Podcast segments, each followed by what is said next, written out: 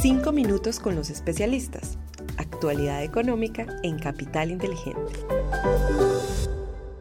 Hola, un saludo muy especial para todos. Hoy es lunes 4 de septiembre de 2023. Somos Susana Arenas y quien les habla Juan José Ruiz y les damos la bienvenida a nuestros 5 minutos con los especialistas, el podcast donde analizamos semanalmente la actualidad económica y es realizado por el equipo de contenidos de Capital Inteligente y la Dirección de Estructuración en Mercado de Capitales de Bancolombia los datos económicos más importantes de la semana. Muy bien, y comenzamos este episodio contándoles que la última semana cerró con un desempeño favorable de las acciones internacionales, pese a que el dato de empleo sorprendió al alza las expectativas del mercado, pero llevó la tasa de desempleo a 3,8%, el nivel más alto desde febrero de 2022 y por encima de las estimaciones de 3,5%.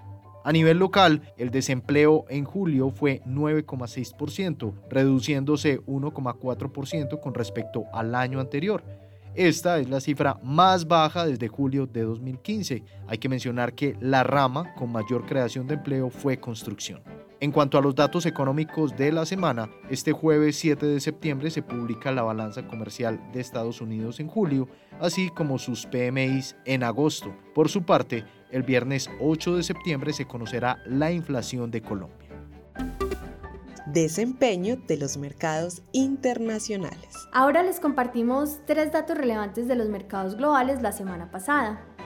Primero, el dólar medido a través del índice de XY aumentó en 0,2% hasta los 104,2 puntos.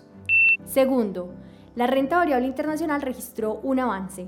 En Estados Unidos el Nasdaq incrementó 3,7%, el Standard Poor's 500 aumentó 2,5% y el Dow Jones creció 1,4%. Las valorizaciones semanales se extendieron también a Europa y Asia. Tercero y último, en la renta fija internacional, el Tesoro de 10 años registró una valorización de 7 puntos básicos frente a la semana anterior. Cerró en 4,17%. Desempeño de los mercados en Colombia. Bueno, y ahora les compartimos tres hechos destacados del mercado local durante la semana pasada. Primero, el peso frente al dólar presentó un comportamiento bajista, cerrando en 4.050 pesos por dólar, es decir, 1,94% por debajo del cierre del viernes anterior. Segundo, la renta fija registró desvalorizaciones generalizadas. La curva de TES en pesos presentó una desvalorización de 32 puntos básicos en promedio. En cuanto a la curva en UR, registró una desvalorización promedio de 9 puntos básicos.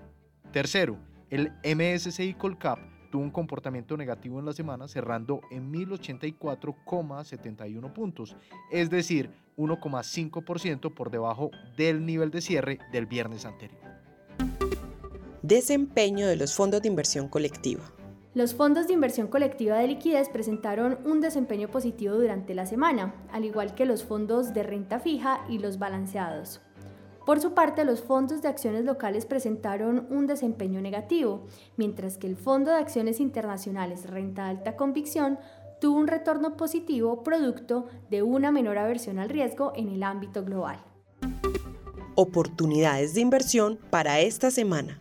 En la renta fija internacional, los datos alentadores del reporte de empleo de julio soportaron las expectativas de una pausa en los aumentos de tasa de interés Nuestros expertos se mantienen en búsqueda de calidad de crédito en los emisores y están enfocados en aumentar la duración para gestionar el riesgo de reinversión.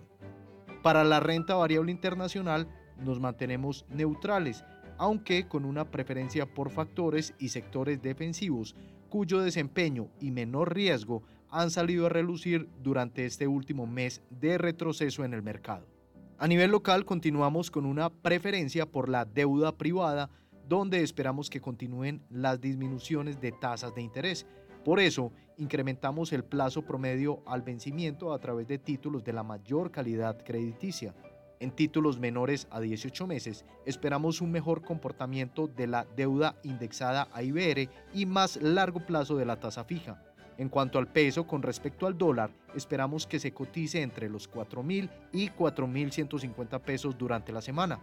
En las acciones no descartamos desvalorizaciones adicionales en medio de un escenario de bajos volúmenes y apatía por parte de los inversionistas.